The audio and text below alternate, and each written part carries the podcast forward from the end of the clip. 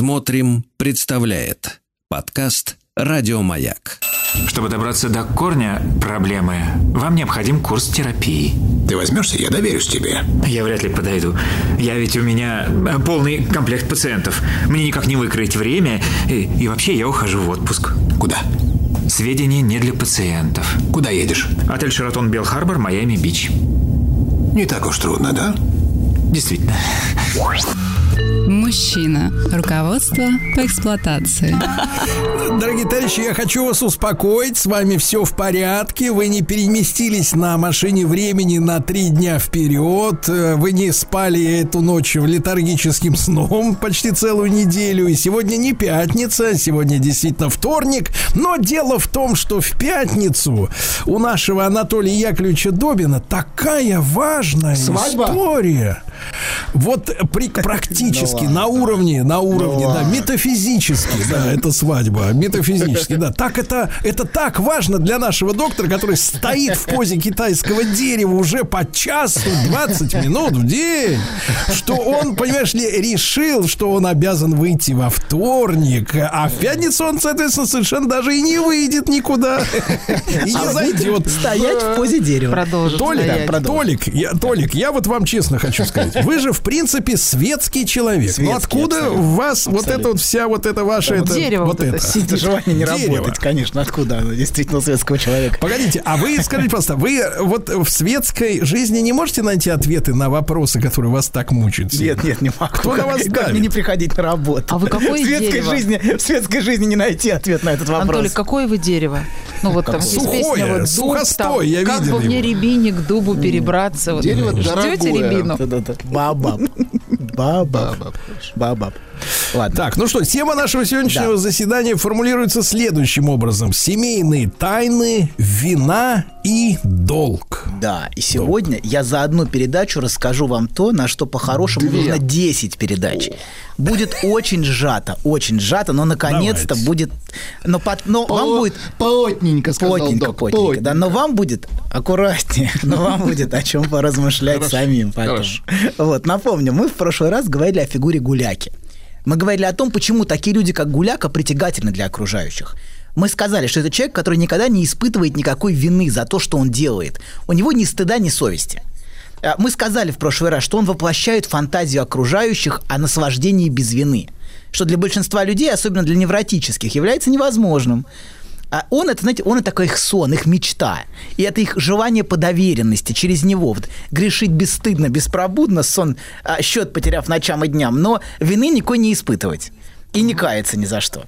Именно поэтому гуляка для них так соблазнителен. И они постоянно ему дают деньги, которые он никогда не вернет. Второе. Мы в прошлой передаче сказали, что гуляка – это место их вины, их грешных и грязных фантазий. Но почему именно он занимает это место? Чем он отличается от окружающих? Вот Сергей спрашивал. Помните, вы спрашивали в прошлый раз, э, откуда, откуда берется гуляка? Ну, а зря, три дня прошло. Давай три дня. вспоминай. Да, да. Так вот, Но давайте... Это были такие горячие три дня, что вам и не снилось. Хорошо, хорошо. Гулякой был Я Сергей. постою в позе дерева. Гулякой. Ладно, хорошо.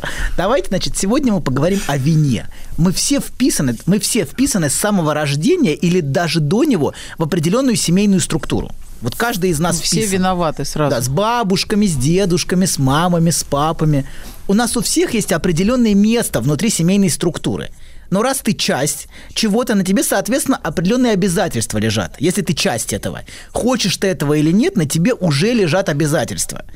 И есть вещи, вещи дозволенные в семье, а есть не очень дозволенные.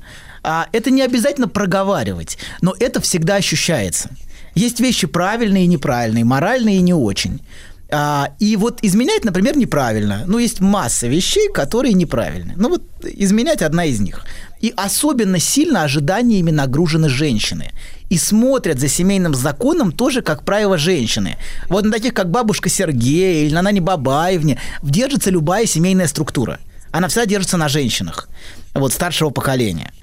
Вот. И, а, но, если, но если есть требования, обязательства, это совсем не значит, что люди не грешат. Если есть, это совсем не значит. Может, как раз наоборот. Только познав закон, узнаешь, что есть грех. Вот. Люди, конечно, грешат. Или, например, имеют фантазии, которые плохо вписываются в нормы семейной жизни. Но это должно оставаться исключенным и спрятанным, как секрет, который они носят в себе или, реализуют вне дома, но это должно быть исключено из пространства семьи. И люди чувствуют вину за это.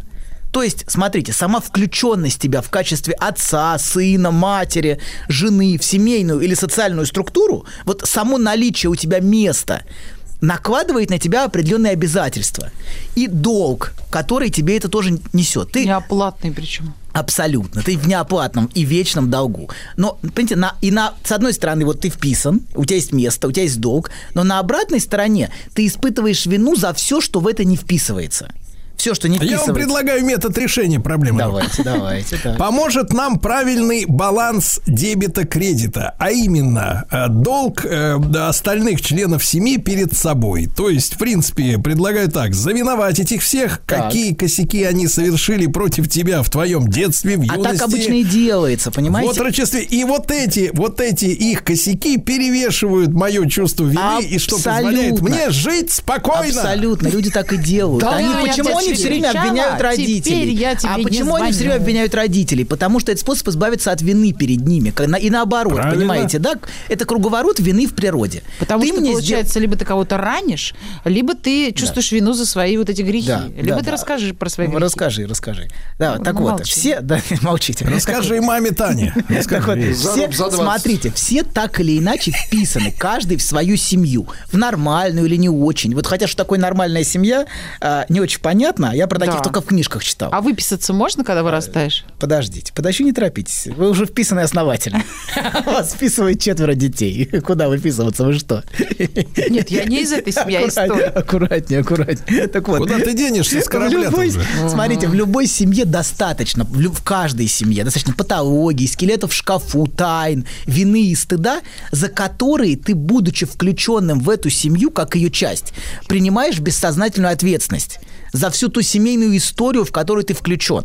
Мы все в каком-то смысле бессознательно должники. Хотим мы этого или нет. И заявление «я не просил меня рожать» ничего не меняют. Мы все равно должники. И это долг, который мы несем на себе. Сознательно, например, когда нам напоминают о долге, что мы забыли позвонить родителям, которые иногда попивают нашу кровушку. Вот почему ты не звонишь? Но, но это, это ерунда. Самое важное – это бессознательно. Это быть включенным в общий семейный долг в- быть связанным со всеми семейными тайнами или даже семейными склепом.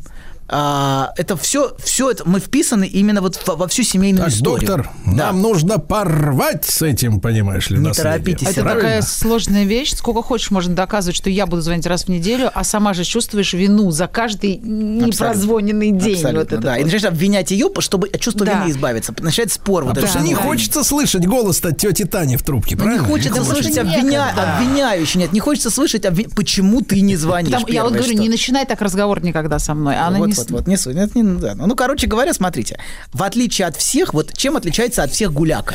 Вот все мы вписаны, но вот гуляка изначально находится в совершенно иной позиции в отношении семьи. В его случае должны как раз ему, и этот долг не был оплачен. И если у всех есть место, и у всех какое-то свое место, то у него как раз с местом проблемы. Давайте я вам книжку процитирую. С детства он рос без семьи, мать умерла родами, а отец слишком быстро исчез с его горизонта. Явившись на свет в результате случайной связи сына мелких буржуа и горничной, он жил у отца, пока тот был холостым. Однако, едва женившись, отец поторопился избавиться от внебрачного ребенка, которого его супруга Ханжа и невежда со священным негодованием называла «детем греха». Вот. То есть, смотрите, что получается. Он не был даже знаком с матерью, потеряв ее при родах. И он изначально обозначен символически как грех отца. Он это, он это место отцовской вины. Его исключили сразу просто. Да, да, абсолютно. Его выкинули, его исключили. Повезло. Ну, э, Звездочка. да. Так вот, от которой, понимаете, его отец предпочел избавиться от своей вины, выкинув его из семьи. То есть он человек, лишенный места и связи с семьей, кроме, пожалуй, знатной фамилии. Это, но ф- фамилия это уже что-то. Кстати, это тоже связь. Принадлежать к фамилии, к семье, которая ему досталась. При этом, понимаете, в том, как с ним с самого начала случилась его жизнь, нет его вины. И он ничем это не заслужил ну вот как субъект, он не, нет на нем вины. Он сам является грехом отца, но при этом изначально на нем нет вины за все это. И вот на этом противоречии между одним и другим, между виной и невинностью, понимаете? С одной стороны, он Погодите, виновен. еще Сталин же сказал, дети за родителей не в ответе, правильно? Да, в 30-е было. Да, да, да. да. Вот. Но, да, Ну, с одной стороны, не в ответе, замечание. с другой стороны, они а в, от- в сын как врага народа. врага? Вот, а, а, видите, это, А это сколько вот, вот это противоречие то же самое, понимаете? Вина и невинность вот там же. С одной стороны, сын врага народа, с другой стороны, ты не отвечаешь за то, Но что вы не твой отец понимаете, сын контра. врага народа, он не- его не наказывали, его просто изолировали из общества, потому что он в, в- в- в силу своих обид, естественных, личных, да, Классов, будет э, классовых, вредить. классовых, вредить, конечно, он принадлежит к враждебному классу. Ну, так и родители тоже мучаются. Знаете, такой современный мем.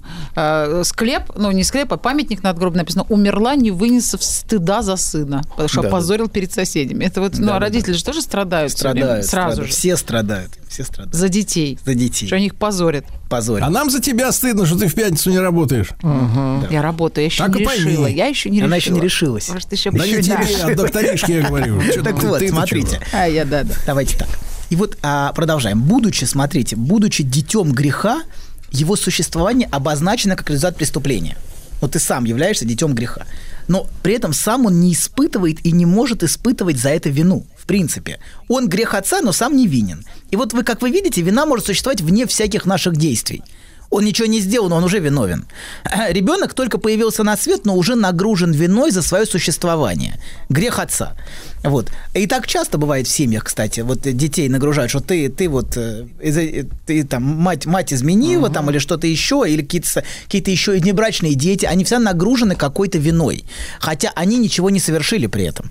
Вот. Незаконно рожденный. Кто придумал эту идиотскую формулировку? Вот она. Ну вот слово закон, видите, Что значит важно. идиотскую? Но есть Ну, ребенок, он есть ребенок. Вот, он вот по тут мы опять- закону вот сюда видите, пришел. А где нагуляла? вот. Это, это не к ребенку, Вот. не имеет отношения. А Смотрите. незаконно рожденный, это как будто его фамилия теперь. Вот, но видите, вот Потому вы ровно, что вы ровно о том же самом говорите. Вот вы ровно об, этой, об этом противоречии. Вины-то на нем нету, но при этом он виновен. Как бы вот самым своим определением, своей, своей нет, а символической, символической Причем позиции. вы знаете, что мать не символической, а называет. это...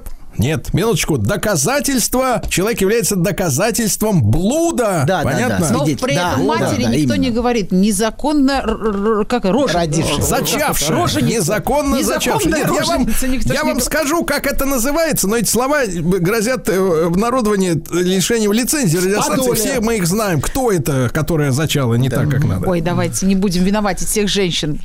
А какая тебе разница? Ты же зачала законно. Что ты впрягаешься-то в Но она за- не я понимаю за этого справедливость. погоди, погоди, вот это, доктор, вот это вечная, извините меня, сейчас я использую вот эту тему, вечная женская тема впрягаться за ситуацию, в которой, к которой ты лично не имеешь вообще никакого отношения. Цеховщина. Вот отличный пример. Цеховщина, вот ты я четыре раза, четыре раза родила от одного законного мужа, говорит, меня бесит слово незаконно рожден. Чего, что тебе надо-то? Что тебе надо, угомонись ты. ну фантазии-то есть у всех, понимаете, и все имеют право на свои фантазии. Нет, не в этом ты Они есть дрянь. да у всех Вы есть, понимаете, что каждая незаконно э, роженица, как вы выразились, она была влюблена, ее просто обманули. Ну, И конечно, конечно, они... обогреть. Вот, то ты, ты представляешь, они все ни в чем не виноваты. Абсолютно. Ты представляешь, как выходит, а как Абсолютно. удобно, ни в чем. Ну как бы, ну что Вот, ты, вот ну. тут, видите, опять виноват, не виноват. Мы опять вот в, в этой дилемме опять Вот, вот, оказываемся. вот, И правильно. кто виноват, А зачем и кого наказать. иначе? Да, и кого, кого, кого покарать, конечно. Так вот, смотрите, с одной стороны, видите, получается как? А, он появился как грех отца, но с другой стороны, никакой связи между этой виной, которой он нагружен от рождения, и его действиями не существует. Вот, там, где он, там, где случился грех, его даже не существовало. Вот, вот тут видите парадокс вины за само существование с одной стороны и абсолютно полной невинности с другой. Вот связь между его собственными действиями и виной, которой он нагружен, полностью отсутствует. Вот отметьте эту связку. Нету связи. И это он воспроизводит в его жизни, но с точностью наоборот. Посм- Вот сейчас слушайте, сл- сложный момент. А Так. что бы он ни делал, он не испытывает вины. Понимаете? Изначально он нагружен виной, он ничего не делал в том, чтобы быть виноват. А в жизни он что бы ни делал, он не чувствует вины. То есть у него нет связки. Это из серии «А вот вам». Наоборот. Но он даже не так делает. Он творит все, что он хочет, но поразительным для всех вокруг ощущение полной Не, невинности. не, дело в том, что, понимаешь, он уже как бы отсидел. Авансом. Да абсолютно, его наказали, конечно, и тебе нужно отработать это наказание преступления. Он добирает. А добирает, конечно. Изначально наказанный. Нужно добрать, понимаете, и он вправе на это, потому что он уже отсидел, а преступления еще не было, понимаете? Вот это- Идиотизм. Конечно. И вот тут, получается, он вправе вести себя так, как он хочет. Мы, понимаете, а, не отсидели, а он отсидел очень рано, и вы, как бы уже все, на свободе. А надо же как-то компенсировать.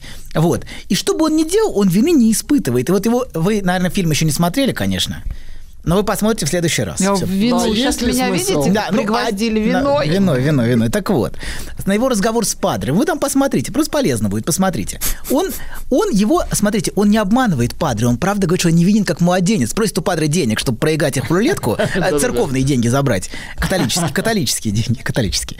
Вот, да, хочет в рулетку. Смотрю, вам совершенно не обидно за католические деньги. Вот у Нет, вас нет, католические нет. какие-то. Нет, нет, католические не обидно. А на что По они этой причине вас в пятницу не будет, да? Вот Да, да? Да, да, да, да, да. Так вот, смотрите.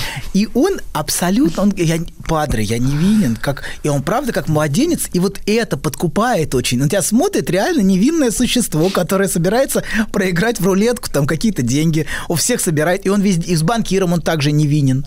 Вот, он везде невинен. И вы знаете, есть библейская фраза Павла, апостола Павла, только познав закон, познаешь грех.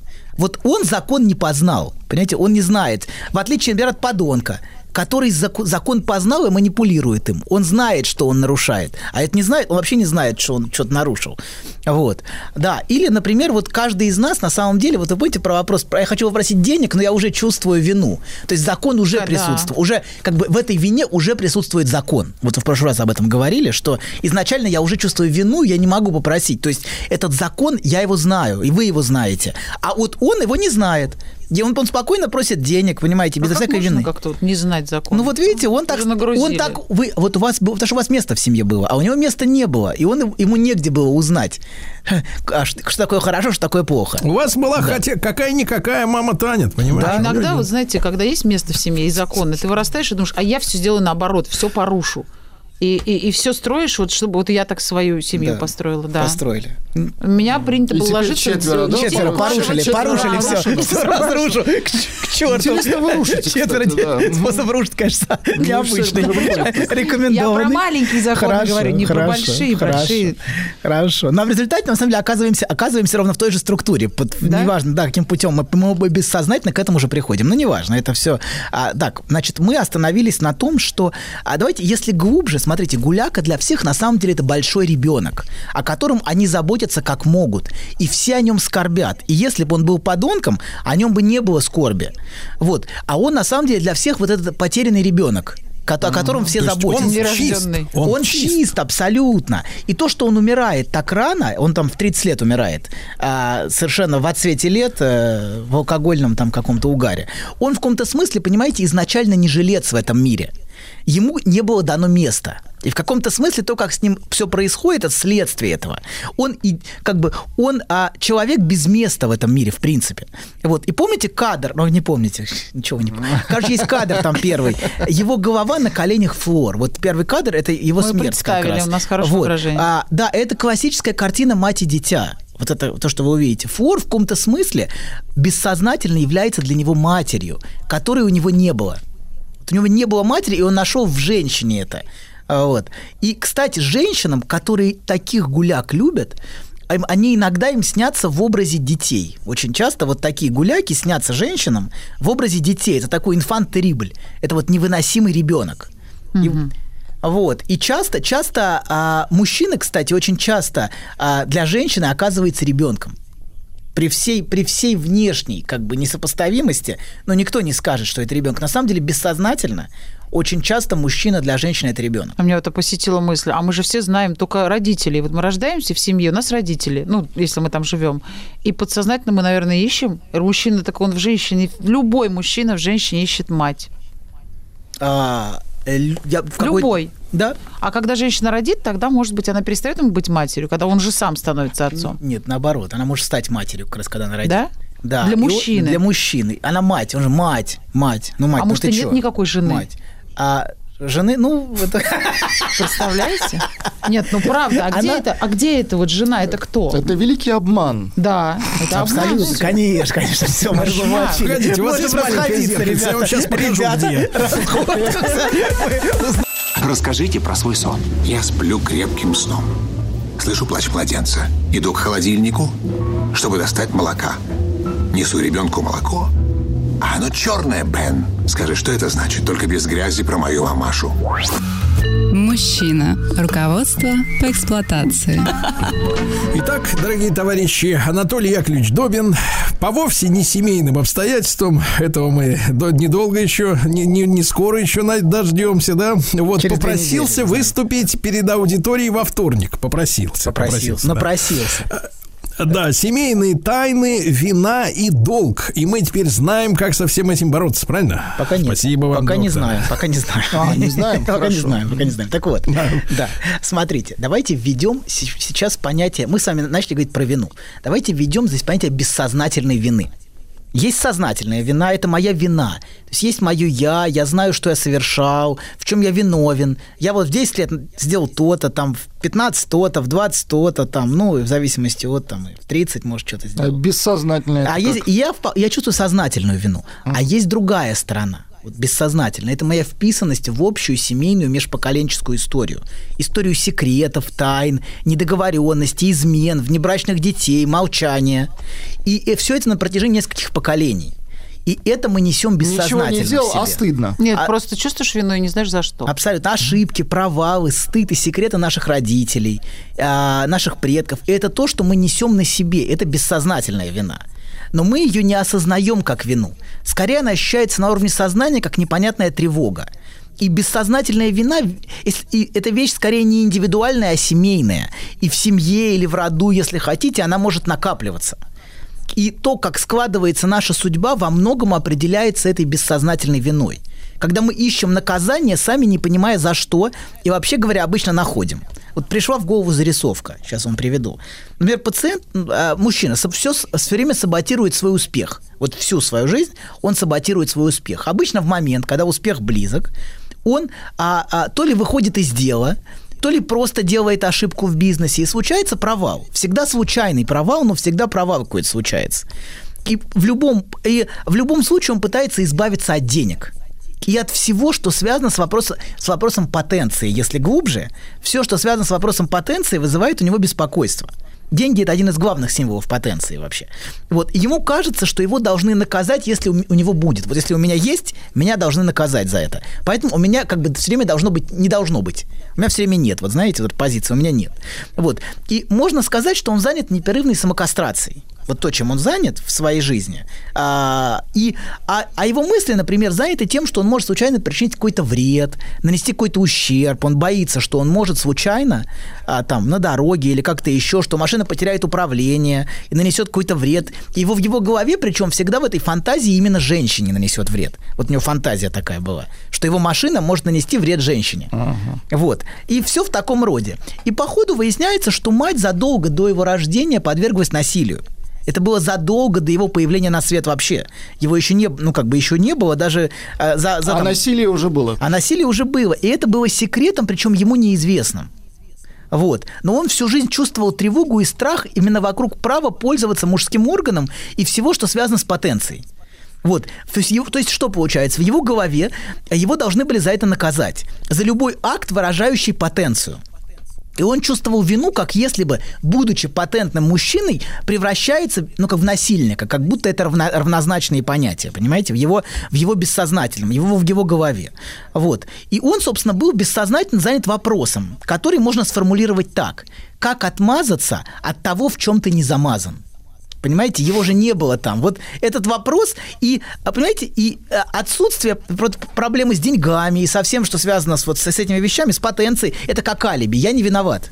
Понимаете, я не насильник. Вот какой месседж всего, всего а, способа, ка- способа жить, который он устроил. Погодите, погодите, вы сейчас хотите сказать, что у порядочного человека должна быть проблема с потенцией, что ли? Нет, нет, нет, нет. Если... Стыдом за потенцию. Со стыдом, стыдом. Стыд- Должен стыдиться, конечно, Да, за Сергей, А от потенцию. стыда бывает и, как, кстати, от стыда за эту штуковину бывают и проблемы, доктор. Бывает, бывает. Бывает, у кого-то, у кого-то потенция только со стыдом связана, конечно. Вот. По-другому никак. Вот тут по-разному бывает. Короче говоря, или другой пример. Смотрите, я коротко совсем. Отец мальчика стал банкротом. Причем слегка по- полукриминальным образом. Вот. И сын испытывает сильную тревогу за свой успех и неосознанно стремится к провалу. Мы, мы знаем, конечно, сознательно, что сын не отвечает за отца. Даже Сталин это говорил. И никто не предъявляет сыну грех отца. Вот. Но на уровне бессознательной вины еще как отвечает. Сам не, например, мужчина может сам неосознанно ор- организовывать себе наказание или оплачивать вообще долг тем, как складывается его судьба. В принципе, не бывает неоплаченных долгов. Давайте так сформулируем. Вопрос только в том, кто, когда и как будет платить по счетам. Но, в принципе, по счета в итоге оплачиваются. А все платить будут так, что ли? Ну, может быть, знаете, знаете, у библейского пророка Иеремии есть такая фраза «Виноград ели отцы, а скомина на зубах у детей». Вот, так что Кто это бессознательно... придумывал все, я не пойму. Прям меня это Кто начинает... Аккуратней. Я скажу, Пророк Еремия нужно дайте- аккуратнее, дайте я спрошу. аккуратнее. Дайте я спрошу, Аккуратнее, погодите, дайте. спрошу.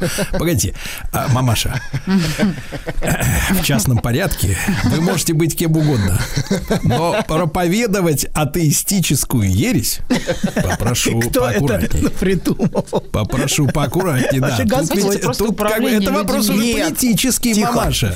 Я, могу прочесть, я могу простить вас, вам бытовую глупость, но политическую мы вам не Не простим. простим, не простим. Абсолютно. Еще и религиозную, я чувствую. Она, Ну чувствую, всё, вот всё она, просто- она, она мать четверых детей, за это ей можно простить что-то. Что-то можно. За это но ей не просто дадут не три года, а полтора.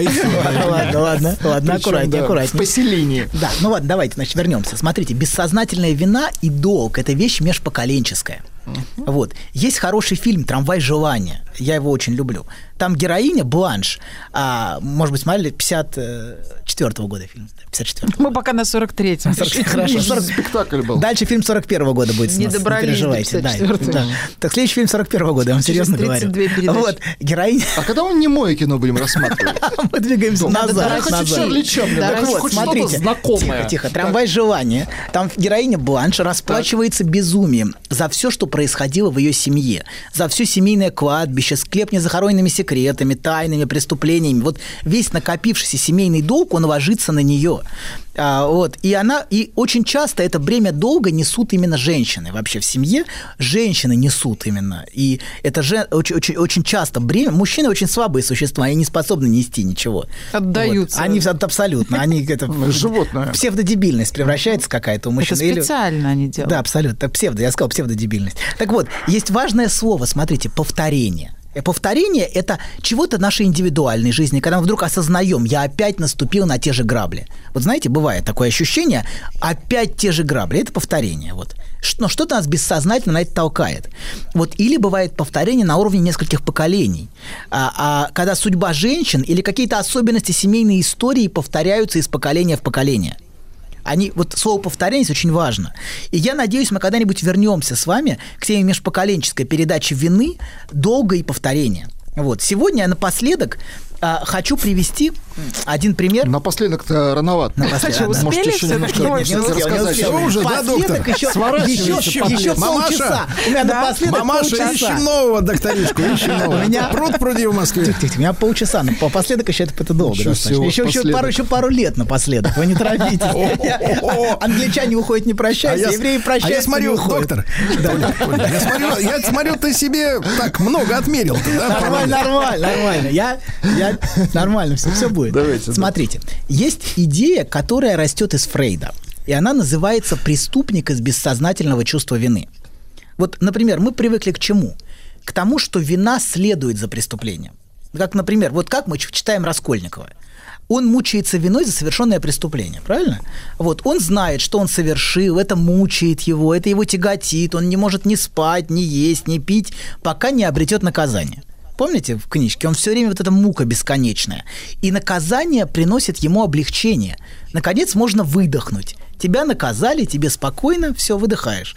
Вот, ты, наконец, можешь заснуть. Видите, такая умиротворенная картина наказания в конце. Вот то, что мы видим у, у Достоевского. Вот, а, да, и вот это то, что происходит. И смотрите, часто наказание или провал, они дают глубокое бессознательное чувство облегчения у многих как ни странно, когда, наконец, случается наказание, или когда человек проваливается, почему человек часто ищет провал? Он бессознательно ищет облегчение от той ноши, которую он несет. Вот он хочет, наконец, выдохнуть. И многие люди просто неосознанно ищут наказание по жизни. Есть Они все время как будто хотят найти себе это наказание, чтобы, наконец, можно было от этой вины, которую я несу, выдохнуть. То есть то, что люди ищут вот, а, в жизни. Но что это за вина? Давайте вот в это заглянем. Всегда ли она сознательна? Потому что у Раскольникова все просто вроде бы. Он совершил преступление, вот, и а, он виновен, ему нужно наказание. Вот, но не все же Раскольниковы. Но давайте опять того же Раскольникова возьмем. Внешне это сознательная вина за преступление. Но если вы будете внимательны, то вы увидите, что состояние Раскольникова было нездоровым с самого начала. Помните, сам... здоровый человек бабку-то не убьет. Да ну, ну ладно. Как раз только здоровый убьет. Ты бабку-то эту видела?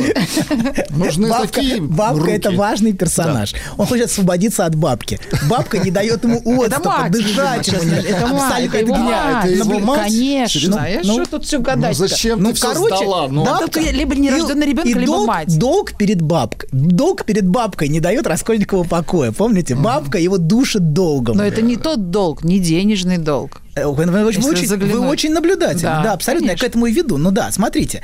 Он до преступления... Слишком наблюдательный там, где не надо. Да. Ага. Так вот, он Кто до- это придумал? Лучше бы почитал. Покажем, кто Достоевский придумал. придумал, Достоевский. Мы про другое. Еще до преступления, смотрите, он мучился. Я хотела всех избавить от вины, а не дали. Да, избавили уже всех. Вот. Еще до преступления он мучился виной ничуть не меньше, чем после. Помните, вот эта мука какая-то не виной, он, муч, он мучился, давайте не виной. Он виной стал мучиться после. До преступления просто мучается. Какой-то тревогой не- невыносимой. И вы будете удивлены, но, похоже, он искал преступление как облегчение. Вот преступление изменило картину. Как будто его мучительная тревога... такой путь не подходит. Не подходит, не подходит, но мы разбираем Достоевского. Слишком Нам долгий. мучительная тревога сменилась сознательной виной. Теперь он знает, он в чем он виновен, понимаете? Он знает, я, а, я он а, а, знает, в чем именно он виновен. Понимаете, это его вина, и он знает, какова именно его вина. Я совершил вот это, и это чудовищно. То есть, то есть давайте, доктор, назовем вещи своими. Это подлог вины. Абсолютно. Он создает вину, конечно. Фейк вина. Вот оно что, не фейк, реальная вина. Вот оно что. И он сам идет к Порфирию рассказать об этом. Теперь есть ясность и есть надежда на искупление. Понимаете? Для того, что он чувствует, теперь Мы есть ясная поняли, спасибо. Ты... ты... Да, у тебя особый дар, у тебя талант. Нет, что Да, вы. да. Вовсе Я нет. сказал да. Молодец, башковитый. Мужчина. Руководство по эксплуатации. Итак, дорогие друзья, сегодня Анатолий Яковлевич Добин, психолог-психотерапевт, как бы, вот, э, докопался до причины, смотрите, до причин преступности. Абсолютно. Оказывается, они подсознательно тяготятся, все бедолаги, Не значит, все, вот какой-то не все. виной. все, Не тяготят. А потом хвать бабку топором по башке да. и полегчало. Легчало. Да-да-да, абсолютно. Без вины так вот, виноватые. смотрите, его мучительная тревога Раскольникова сменилась сознательной виной. Вот до, до преступления он просто мучился тревогой непонятного происхождения. А теперь он знает, он Додумался. виноват. Да, и а еще важнее, он знает, в чем именно он виноват. Это, это моя вина, и он, в общем, идет, идет каяться в этом. Но для того, что он чувствует, понимаете, теперь есть ясная причина. Я совершил то-то и то-то. До этого непонятно, что не так, но очень мучительно. Но есть, правда, подсказка в книге, как вы правильно сказали, долг. Его мучает долг, который он должен оплатить бабки. Вот. И это долг, который он на себе несет, и за который он должен заплатить толкает его на преступление. Так вот, до преступления он не знает, в чем виноват, у него есть только долг. Вот, а после он знает, он как будто создает, как правильно Сергей сказал, причину фейковую, но она на самом деле реальная. За что он так мучается и за что он должен быть наказан. Вот. И вот идея преступления из бессознательного чувства вины в том, что бессознательная вина при- часто предшествует преступлению, и именно она толкает на не- некоторых... Переходит некоторых, в сознательную. Да, некоторых на преступление. Вот. И совершая преступление, он создает причину для того, что он испытывает. Вот понятие причины очень важно, видите? То есть причину можно создать. То есть причина может быть не в прошлом, а в будущем. То есть он работает по науке. Человек может искать причину для того, что он испытывает. Почему, я не Погодите, знаю, почему доктор, я так а смотрите, мучаюсь. Смотрите, Да. отсидев, он теряет вину за то, что на самом деле его тяготило. Ну, Да, ну вот он он, да ему счастлив-то 20 будет. лет, ему 20 лет нужно будет отсидеть. Сколько там этому Раскольникову? За 20 лет, мне кажется, там уже непонятно. Так чё. он выйдет и вообще Он помрет. выйдет счастливым. Счастлив- Да. Но он счастливый уже там. Он счастливый там в конце. Помните, самое главное, у Достоевского он счастливый там. Вот, короче говоря, Это он на последней странице. на в знаем. абсолютно. Вот это облегчение он наконец нашел, наказание и искупление. И его наконец любят. Там это Сонечка наконец-то к нему на каторгу приехала. В общем, все как надо. Короче говоря, вот в чем я виновен. Вот оно что теперь понятно. Вот. И Достоевский, похоже, очень хорошо ощущал в себе вот эту мучительную динамику. Это же все о Достоевском-то, в общем, в какой-то степени. Он знал, что такое долг. И он все время был, все время должен, он а, должен был находить деньги и оплачивать долг. Вот то, чем был занят Достоевский, все время это поиск денег. Он был игроком, который... не только он. Да, нет, он, он специфически искал. Он был игроком, который все проигрывал. Хотя, в отличие от Гуляки, он мучился ужасной виной все время. Он все проигрывал, потом ка- каялся, умолял жену простить его, пришли мне денег, там письма их есть, вот эти все бесконечные его покаяния. Такие шикарные книги написал, Да, чтобы да, отдать да. долг. Абсолютно. Мучился чтобы снова проиграть. Ну, вообще, половину книг он написал, чтобы отдать картюшный долг. Абсолютно. Это То и есть вот именно про это я и говорю. Было что-то мучительное внутри него, понимаете, заставлявшее и толкавшее его повторять снова и снова. Играть и постоянно создавать долг. Я понял, он хотел писать, но Нет, вот просто мы- так сесть за стол он не мог. Вот, подожди, мы к этому подходим. Одну секундочку. Знаете, важно. Его великие тексты появились именно благодаря Да, долгу. Конечно, он просто это изливал. Достоевский да. должен был, то есть буквально должен был писать, вот на, на внешнем уровне, он должен был писать, чтобы оплачивать долг. Когда каждый раз, когда вырастал долг, он садился за очередную книгу, правильно? Вот каждый раз, буквально. Там были книги, он написал Последняя капля, за, за месяц на- надиктовал книгу, когда уже долг стал невыносим. Ему нужно было срочно отдавать деньги. И на поверхности это писать, чтобы отдать карточные долги. Но если смотреть глубже, вы очень точно говорите. Само его гениальное письмо есть выплата бессознательного долга.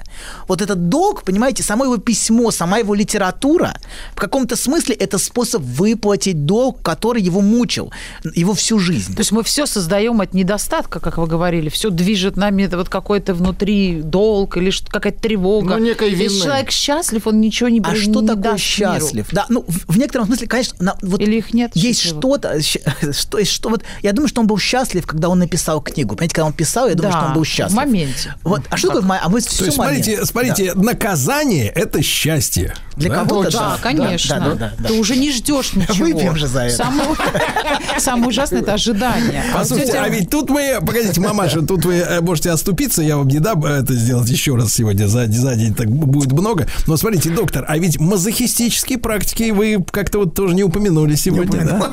Должен был. А это не то наказание, это не А, дает да, да, это избавления. дает. Нет, смотрите, тут есть специфический. Есть мазохизм по жизни, как образ жизни. Вот это постоянная выплата долга. Мы тащим бремя долга. Вот это вся семья тащит. Все женщины в семье. Вот как вы сказали, в нашей семье никогда не было богатых. Вот эта вся тема, которая поется, это Да. все какой-то долг, понимаете, который мы должны платить. А есть специфические сексуальные практики. Это не про выплату долга, это про а, из- изощренные способы наслаждения, да, утонченные. Вот это другая история, понимаете? Это не про долг. Она но- Причем можно и но про, но, про, но про наслаждение, связанное с этим. Вот. Но смотрите, я, я говорю вот про, про этот долг, мы сейчас давайте вернемся на секундочку к Достоевскому, про этот глубинный долг.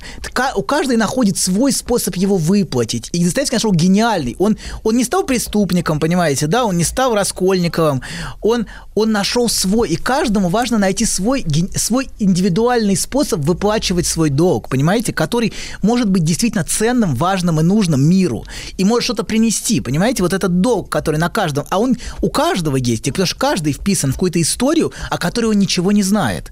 Просто за каждым стоит бездна. Вот что я хочу показать. Тогда нужны практики, чтобы человек почувствовал, что и за чтобы он долг. соприкоснулся с этой бездной. Вот я почему эти передачи все делаю? Не для того, чтобы дать простой ответ, какой-то легкий на все, чтобы показать, что за каждым из нас стоит бездна, в которую важно заглянуть. Мы одной это ногой там. Удивительное, ты. понимаете, да, это удивительно, и каждый из нас удивительный. И вот вот заглядывание в это, понимаете, вызывает головокружение. Особенно, конечно, заглядывание в женщину. Вот женщина – это бездна бездн. Вот, да, но в целом, да, да, да, да, Мне кажется, вы увлеклись, доктор. Чуть-чуть поэзия пошла, да. Достоевский меня немножко навел. Пошла поэзия, поэзия, да. Вот. А, да, поэтому, конечно, конечно, каждый несет свой долг. И каждый за него так или иначе платит. Но, на- но Достоевский нашел очень великолепный способ этот долг выплачивать через письмо. Через гениальное письмо. Ну, да. с- э, давайте завершим вашей новой сентенцией. Упал в женщину. Да, да. Выплачивает долг. Выплачивает долг. Да, да, да, да. Еще больше подкастов «Маяка» насмотрим.